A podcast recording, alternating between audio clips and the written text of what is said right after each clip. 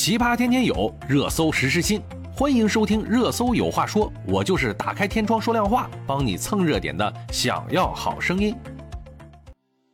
经纪机构不得授权未成年人担任群主了。五月三十日啊，从国家广电总局获悉，《广播电视和网络视听领域经纪机构管理办法》于前日印发，要求广播电视和网络视听领域的经纪机构经纪人员。应当严格规范信息发布，不得发布或者雇佣营销号发布引发粉丝互撕、拉踩引战的等有害信息，不得以打赏排名、质量控评、虚构事实、造谣攻击等方式进行炒作，不得以虚假消费、带头打赏、应援集资等方式诱导粉丝消费。经纪人员不得雇佣营销号发布拉踩引战等信息。管理办法要求，广播电视和网络视听领域经纪机构经纪人员应当加强对服务对象官方粉丝群、后援团等账号的日常维护和监督管理。相关账号应当经过经纪机构授权或者认证。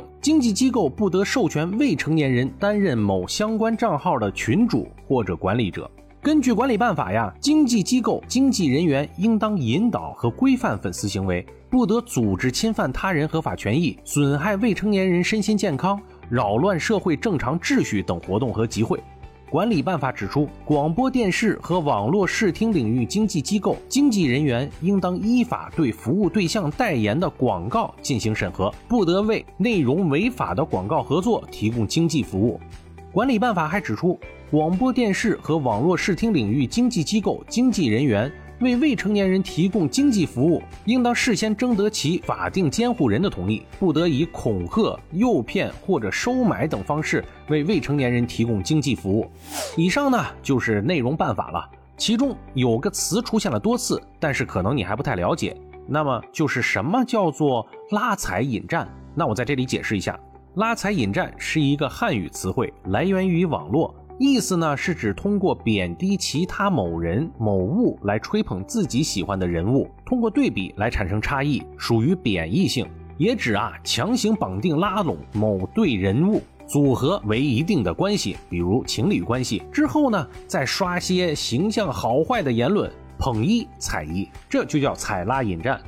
哎，这条执行办法呢是大家千呼万唤使出来的。最近呢，这些年私生饭现象过于严重了，各种粉丝的不理智行为不但对社会的公共秩序产生了影响，其实啊，对艺人本身也是一种伤害。之前也有艺人因为粉丝的不理智行为无故躺枪，也有一些手段呀是恶劣的经纪公司不想着怎么能够把自己的艺人营销做好，天天想着怎么打压同维度的艺人，雇佣自己的粉丝无故编造虚假的信息进行人身攻击。对他人的名誉造成损害，甚至导致双方粉丝线上线下开战的事情也时有发生。另外呢，现在也有一个比较大的问题，就是现在的粉丝很多都是未成年人，未成年人心智还没有成熟，加上阅历也比较浅薄，打赏消费等行为也会接连不断，甚至是刷干净了父母的多年积蓄。这样的行为啊，确实有时候也是有人引导操作。这个办法呢，也明令禁止了这样的行为，对未成年人粉丝的引导也做了规范。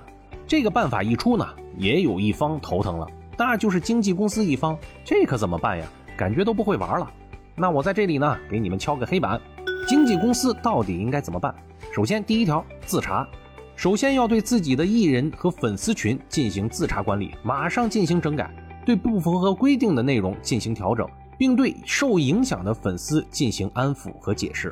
第二条，重新规划艺人的营销方案，要求恢复以往传统的基础方式进行正向宣传。